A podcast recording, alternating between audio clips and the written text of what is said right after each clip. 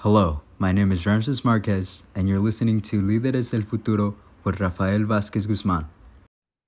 And so the community has been having difficulty with COVID in general in Sonoma County, in the state of California, and in the world in general. It is important to notice that the number of COVID cases continues to increase. In Sonoma County, in the last 24 hours, 74 new cases have come up. And these are the individuals who, again, went to one of these testing centers and they got tested. But most of us now just get the COVID test and at the store, and then we just take it at home. If we are able to take a few days off from work, we just stay home and we're fine. There are some individuals who test positive, but because they don't have the funding, they go out there and often they get in other people sick. So that 74 is not an accurate number in regards to the number of people who are sick with COVID in the county of Sonoma. And it's the same thing all over the state and the country. The report here from SocoEmergency.org says that 589 uh, new uh, vaccines have been given to people. And again, these are not for first time individuals, but these are for second time or booster shots. Remember that from now on, COVID will continue to be similar to the flu in the way that every year you're going to get a new version of that uh, medication to be able to develop the defenses necessary, just like you do with the flu. So if you haven't gotten your flu vaccine, get that as soon as possible. And same with COVID. If you go to socoemergency.org, there's plenty of information there and resources for you to become familiar on where they are testing and where you can get your vaccine.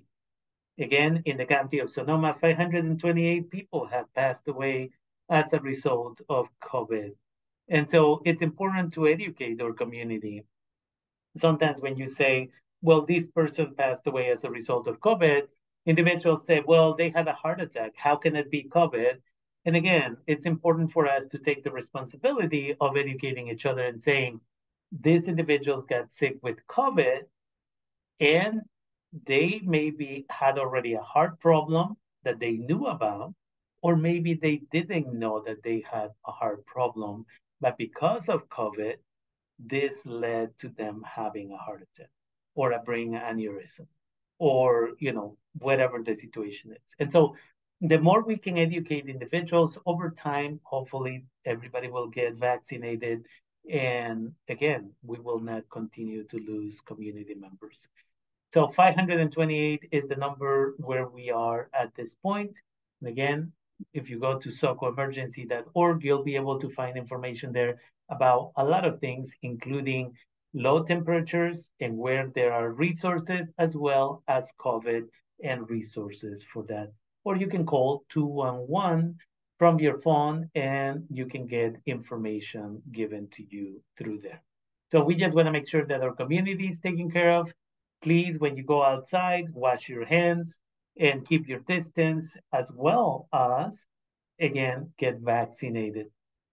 If because of the cold weather, Many of us go indoors and eat at restaurants, for example. I suggest that you wear your mask. And again, it doesn't matter what other people think. I know that I myself get a lot of looks when I walk into a store or a restaurant because I'm wearing my mask all the time and I keep my mask until my food gets to the table. And then if I am with a colleague, then when my food is, uh, when I finish eating my meal, if we're gonna stay there and eat, I put my mask on again. And so I get looks on a daily basis or a regular basis. But I'd rather go through that experience than get sick. And so it's important. The other thing that we want to make sure that our community understands is that a lot of the symptoms of COVID are similar to the flu, such as having a fever or high fever, difficulty breathing, fatigue, uh, muscle aches, headaches, uh, again, the inability to smell or taste, uh, having um, issues with diarrhea, congestion, or runny nose, uh, all of those things.